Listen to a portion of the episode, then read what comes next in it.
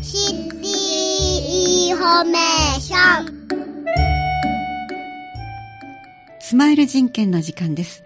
誰もが持っている人権、身近なものとして皆さんに感じていただけるような情報をお伝えいただく時間です。広報三田に挟み込まれた人権三田から記事についてお話をしていただきます。今日は前半の方では人権共生推進課からお越しいただいた深草博之さんにお話を伺います。どうぞよろしくお願いいたします。深草です。よろしくお願いします。よろしくお願いいたします。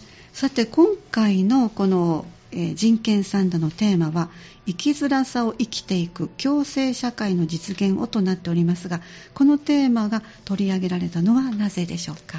はい。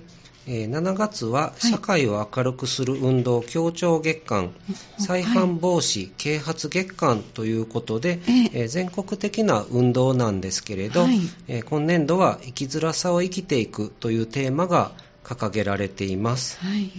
でえー地域での再犯防止などの活動をされている保護司さんあ、のはい。活動について今回は知っていただくということで特集をしております。ありがとうございます。あの、音で聞く保護士さんというのを、あの、明確に説明できるかってとても私難しくてできないんですが、はい。深草深草さんはいかがですか？いや私もええ。実はこの4月から人権共生推進課で働き始めたんですけあど、ね。保護士さんっていう言葉自体もほとんど聞いたことがなかったですし、どういったお仕事をされてるのかなっていうのを、はい。この特集をきっかけにええちょっと取材に行かせていただいて、実際に保護士をされてる方のええお話をちょっと聞いて、今ええ回紙面を作らせていただきました。そうですか。あの、中には分かりやすくね、ご説明いただいてまして、じゃあ、あの、記事の順番にご紹介いただこうと思います。最初のところで文字通り、保護士さんっていう意味で、保護士ってっていうふうにタイトルがありますが、ご紹介ください。はい、えー保護司は非行や犯罪をした人の立ち直りを地域で支えるボランティアということで、はい三田市ではええ33人の方が活動してらっしゃいます。結構たくさんいらっしゃるんですね。そうですね。ああ、そうですか。はい。で保護司さんの仕事の中で大きな一つというのが、うん保護観察というのがございまして、はい。えーと保護観察の期間に、ええー社会復帰を目指す人々、えー仮釈放されまして、はいえーと社会に、えー復帰を目指されてるんですけれど、はい。保護士さんが定期的に面接をされて、はい。えー生活状況ですとか、うん。就労状況を聞き取ったり、はい。まあ、遵守事項が守られているかというのを確認したりということで、うん。あのいきなり社会に復帰するっていうのではなくって、うんだんだん慣れていって社会に復帰できるようにということで、うん非常に大事な活動だとお聞きしました。つまりこうクッションになっていただけるということなんでしょうかね。そうですね。ああそうですか。あのお会いになられたのはあのえっとこの冊子の前の方にございます。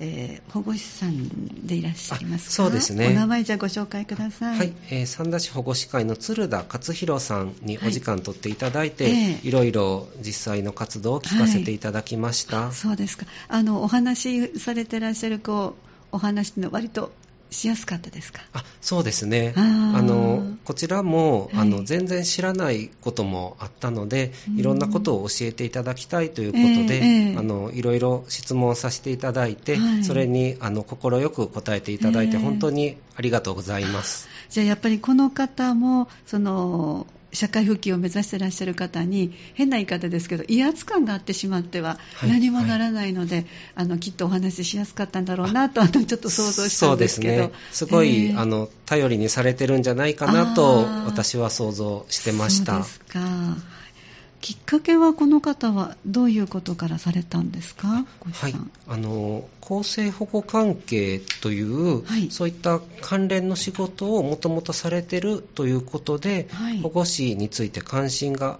あられたということで、はい。6年前に保護士になったということをお聞きしました。そうですかこれはなりたいって言ってなれるものなんですか？そうですね、そこはちょっとはっきりはお聞きしなかったんですけれど、えーこの方の場合は？は、はい、あの、なりたいと言ってなられたようで、ええ。で、やはり、うんと、高齢化うん。で、えーと人うん、される方がちょっと足りないっていう実情もあるのですね。か、はい先輩からスカウトされてなる人っていうのもい。らっしゃるとお聞きしました。あそうですか。いわゆるこう多選っていうことですね。あそうですね。あそうなんですか、はい、この活動の中で次の項目はやりがいを感じることはありますかというご質問されていらっしゃいますがあ。どのようにお答えくださったんでしょうか？はい、えー保護観察中の方が刑の満期を迎えその後の生活が良い方向に向かっているっていうご連絡を受けたりすると、はい。すごく嬉しく感じてそれがまあうんやりがいなんですということをお聞きしました。あそうですか。ということは期間が決まってるわけですね付き添うあそうですね。保護観察中というのが、ええ。ううん。んと何ヶ月かあるということをお聞きしましたね。あそうなんですね。じゃあ、あのある意味そこから独り立ちしていかれたら、まあはい。個人的にちょっと連絡があって、あそうですねお手紙をもらったりっていうこともあるようでした。うんその中で今ご紹介いただいたように良い方向に向かってるというふうなご報告があるととてもやりがいのある嬉しくなると感じられるということですね。そうですね。ありがとうございます。そして犯罪や非行のない明るい社会を築くためにできることはありますかというえーご質問にはどのようにお答えいただいたんでしょうか。はい、えー周りの人ができるだけ壁を作らずにあ温かく見守ってほしいというのは言われてました。はい。ですごく印象に残った言葉なんですけど、ええはい。えー罪を犯したことの反省は一人でもできますが更生は一人ではできません。周りの人の手助けが必要ですというところです。私も読ませていただいた時にはっとはっと気づきました。だからやっぱりこう罪に対しての反省はあの犯した罪に対しての反省は一人でもできるというの。はい。あ確かにそうだなと。ただ公正というのは社会はやっぱり一人で生きているわけじゃないので一ね。人ではできませんというこの感覚をみんなが持たないとダメですね、そうですね。本当にこの言葉を聞いて、はい。あこれはたくさんの人に聞いていただきたい言葉だなということで、この広報誌にも載せさせていただきました、はい。じゃあインタビューをされてとても印象深かった言葉ということですね、はいあのまとめのようにもう一つ書いてくださってます。生きづらさに寄り添ってというここもぜひご紹介ください。はい、あの人は誰でも生きづらさを感じることがあると思うんですけれどそういった時に一人で悩むのではなくってうん。誰かと話すことで気持ちが和らぐことっていうのはあると思うんです、はい。でなかなかそういった自分から話しかけるっていうのが難しい状態の方もいらっしゃるかもしれないので,、うんですね。もしあの元気のある方はうん。周りの人に優しく声をかけてほしいというところを思ってます。あわかりました。そしてまたあの後半でお伝えしますが人権共生推進課でもいろんなご相談の、ね、窓口持ってらっしゃいますからね、はい。あの気軽にご利用くださいということですね。ありがとうございました、それでは、えっと、次のページには今度はまた別のテーマといいますか別の、えー項目で使ってみよう優しい日本語。これはどういう内容になっていますか？はい、えー三田市には、えー46カ国1197人の外国人の方が暮らしていらっしゃいます。すごいですね。46カ国ですか。そうですね、はい。でえっと、その外国人の方と、ええ。えっと、コミュニケーションを取ったりいろんなことを生活していく中で、ええ。えっと、どういったことが問題になると考えてますかという、はい。あの昨年三田市が行ったアンケートがええ。あるんですけれど、えー大体7割ぐらいの方が、ええ。あの言葉の壁が一番問題じゃないかと感じてるという結果が出ています。これは、えっと、外国の方に向けてのアンケートですか、あ。それとも市民の、あ市民の方ですね、えー日本人の市民の方と、はい。あと外国人のかあ、うん、と事業者の方向けのアンケートということになってます。あでその中で一番のあの課題となっているのが言葉の壁。そうですね言葉の壁が課題と感じてる方が多いということになりますうんはいね。あのそしてこの記事の最初の方にあって私もびっくりしたんですが46カ国に今サンダにいらっしゃいますけども全体の9割近くが英語圏以外とすごいですね。そうですね。ね意外、私もこれ見てすごくはい意外に感じたんですけれど、うんうん英語をもともと話される方じゃない方ええが非常に多いんだなという印象です。うんそのあたりから、やはり優しい日本語というこうあのテーマのところに行くのかなと思って、なぜ優しい日本語なのかの記事もありますから、ご紹介ください。はいえー日本語に不慣れな外国人の方に情報を確実に伝えるためには、はい。その方の、えー母語母国語でええ。お伝えするっていうのが一番理想的ではね。あるんですけれど、うん。なかなかあのやはり46カ国となると言葉の数ねもすごい多いので、はい。それら全て対応するっていうのはなかなか難しいこと。そうですね。で、えーその一方で、うん。あの簡単な日本語であれば理解できるという方が、あの意外に多いので優しい日本語を使うことで、はい多くの外国人の方うん。に情報を伝えることができるというところです。自分を置き換えても英語でバーッと早く言われるよりもゆっくりまずは単語だったりされるとすぐ理解できるというあ。なんかこうイメージはできそうですね。そうですね。ええじゃあその優しい日本語とはどういうものかここも書いてくださってます。記事をご紹介ください。はい、えー、もともとは阪神・淡路大震災をきっかけに、外国人の方に、はい。あの災害情報ええなどを早く確実に伝えるために考案されたということなんですけれど、はい。まあ、災害時以外でも普段のコミュニケーションにも使われるようになってきています。ええはい。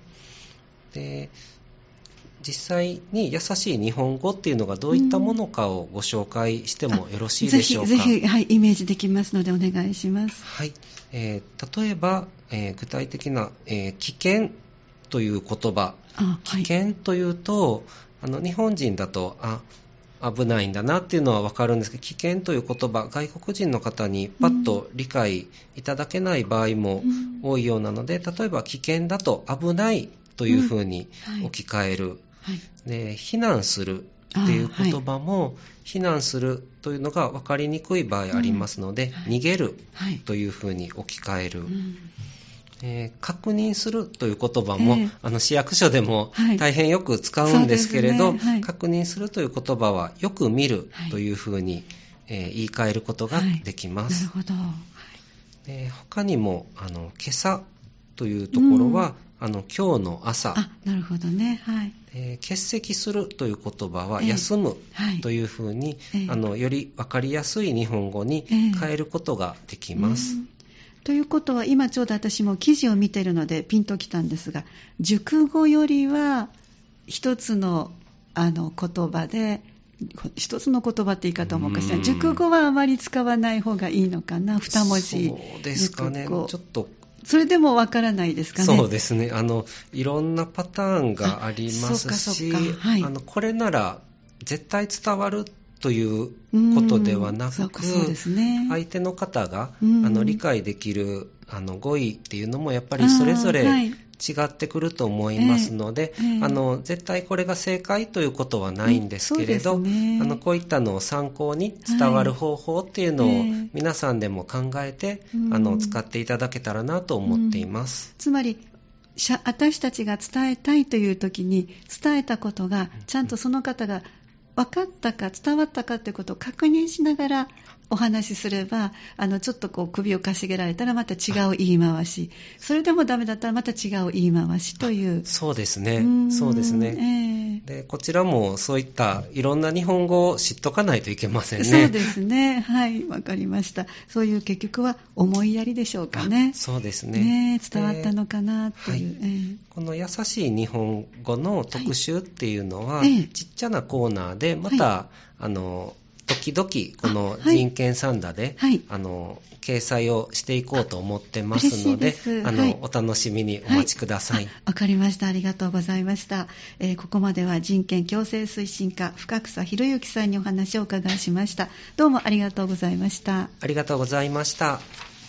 えー今ご紹介をいただいたちょうど優しい日本語のポイントという記事の、えーっと下の部分にね囲って書いてくださってます。難しい言葉を言い換える。これが全てではないですけどもこういう使い方に言い回しを変えてみてはいかがですかとご紹介いただきましたね。でこれはまたシリーズで時々掲載されるということですから皆さんもぜひご覧になられて、えー日本語でお話を外国の方とする場合にはちょっと工夫をしてみる。そんな思いやりをお互い持てたらいいなと感じております。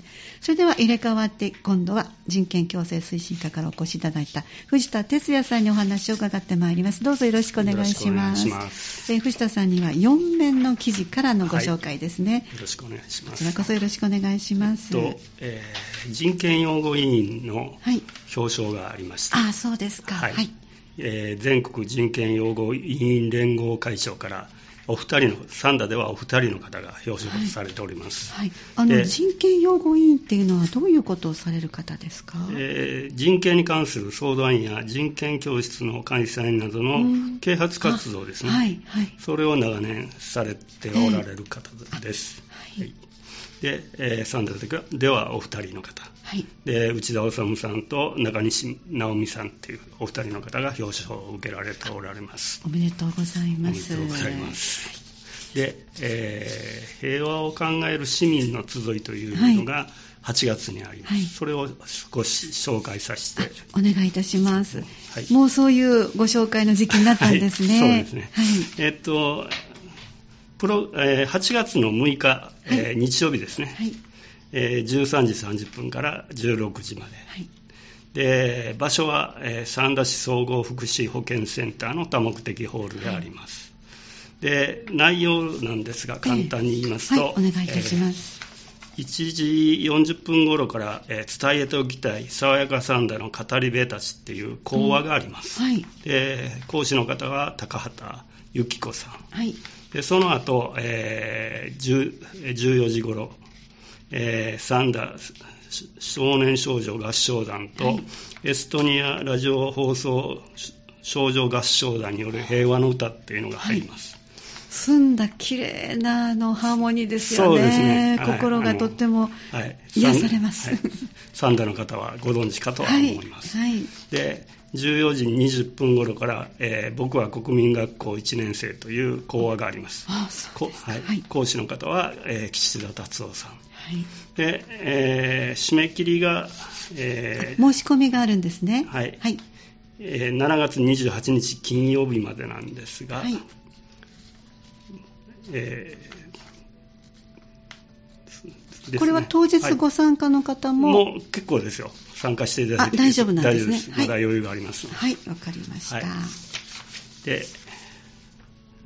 先着200名ですが、はいまだまだ大丈夫です大丈夫ですか？わ、はいかりました。で夏休みの前に、えー募集が。ありますご紹介ください。はいラブピースの4コマ漫画コンテストというのを募集しております。ちょうどこの人権三段のはい4面にいつも出ていはいる、難しいですよね、4コマでね、あの、こあうー伝えようと思ったらはいいつもすごいなと思って見ております。はい。あのー子供たちなんかうまいですよね。ね、すごくお上手です。柔らかい頭で発想されてますはいね。日常の生活の中で温かい、温かさや優しさっていうのを、えー表現してもらってます。で、応募期間なんですが、はいまだまだなんですが、これからですね、夏休みに入っていくんで、はい7月の21日の金曜日から、締め切りが9月の5日なんあです。はい。で、部門がありまして、はい。小学校低学年の部、あ小学校高学年の部、はい中学校の部、はい高校一般の部とありまああ、なるほど。す。で、えー入賞すると、えー図書カードがもらえます。はいえー特選は5000円分。うん。はい。すごいですね。ね。優秀賞が3000円分。はい。入選が1000円分。で、それ以外に、あのー人権サンダー、4ページの、はい。ここ、あのー左上なんですが、はいそこにも、えー掲載あ、していただけるという。でしますので、はい。どんどん応募してください。はい。それ以外に人権標語というのも募集しております。兵庫ですね。はい。はいで、これは応募期間が8月の1日から、えー、9月の5日火曜日までが締め切りなんですが、はいはい、えー、募集する作品は、えー、身近な生活の中から人権尊重の生き方を考えさせらさせるもの、さまざまな、えー、人権課題について解消の威力を促すもの、はい。えー、共に生きる明るい社会の在り方を考えさせるものとなってます。はい。えー、一般的な五七五形式に限りません。標語と言っても五七五でなくてもいいと、はい、キャッチコピー的なものでも構いません。はい、36文字以内で自由に作成してください。はい。でえー、これもラブピースと一緒なんですが、えー、問い合わせ先は、えー三田えー、共生社会部、えー、福祉共生室の人権共生推進課で問い合わせてください。はい。えー、電話番号言いますね。お願いいたします。えー、電話番号は559の5148。もう一度お願いいたします。あ、559、え559の5148ですね。はい、ファックス番号が563の7776です。はい。で、えー、応募資格は、はい、えー、市内に在住在学在勤している人ですね。はい、入選の、入賞の発表は、えー、人権と共生社会を考える市民の集いというのが12月の2日の土曜日にあるんですが、はい、里の根ホールであります。そこで、えー、展示もしますし、はい、発表もしますので、よろしくお願いします。はい、わかりました。それと最後になりましたが、いつも、はい、あの人権相談のコーナーがありますので、はい、ちょうど前半でもねお話しいただいて、生きづらさを感じていらっしゃる方、三田市さんでもあの相談の窓口がありますよとお伝えしましたので、ぜひご紹介ください。はい、暮らしの人権相談というのをしております。電話番号を申します。電話番号は559の5062。ファックス番号が559の5063です。月曜から金曜9時から17時まで。祝日年末年始は除きます、で専門相談員による性的マイノリティ特設電話相談。これは予約がいりますが、はい、えー、電話番号を言います、えー、559の5062ファックス番号が559の5063です、はい。先ほどご紹介いただいた暮らしの人権相談と同じ電話番号で、これで予約をまず取るということで、ね、あの相談してもらいたいんですけど、はい、っていうお電話をまずくださいと、この番号に。で、相談日は予約後に調整します。ので、はい、で月曜から金曜、えー、9時から17時、これも、えー、祝日と年末年始は除きます。で人権擁護委員による定例人権相談、これも予約がいりますが、それもやっております。はい、えー、電話番号を申します。はい、電話番号は559の5148。はいファックス番号は563の7776です。はい、今ご紹介いただいたのは、えっと、対面で相談を受けていただける、その日に予約を取る、ということですね。はい、はい、今月はいつでしょうか？えー、今月は7月の27日の木曜日ですね、はいはい、で13時から16時の間です、はい、じゃああの先ほどご紹介いただいたお電話番号で7月27日に、えー、ぜひ行きたいですとおっしゃる方予約を取ってくださいと、はい、もう一度予約する電話番号をご紹介します。559-5148 559-5148となりますえ後半お話をいただきましたのは人権共生推進課からお越しいただいた藤田哲也さんでした。どうもありがとうございました。この時間スマイル人権をお送りしてまいりました。誰もが持っている人権を身近なものとして皆さんに感じていただける情報など分かりやすくお伝えしてまいります。次は8月10日の木曜日午後3時10分からお送りしますので次回もぜひお聴きください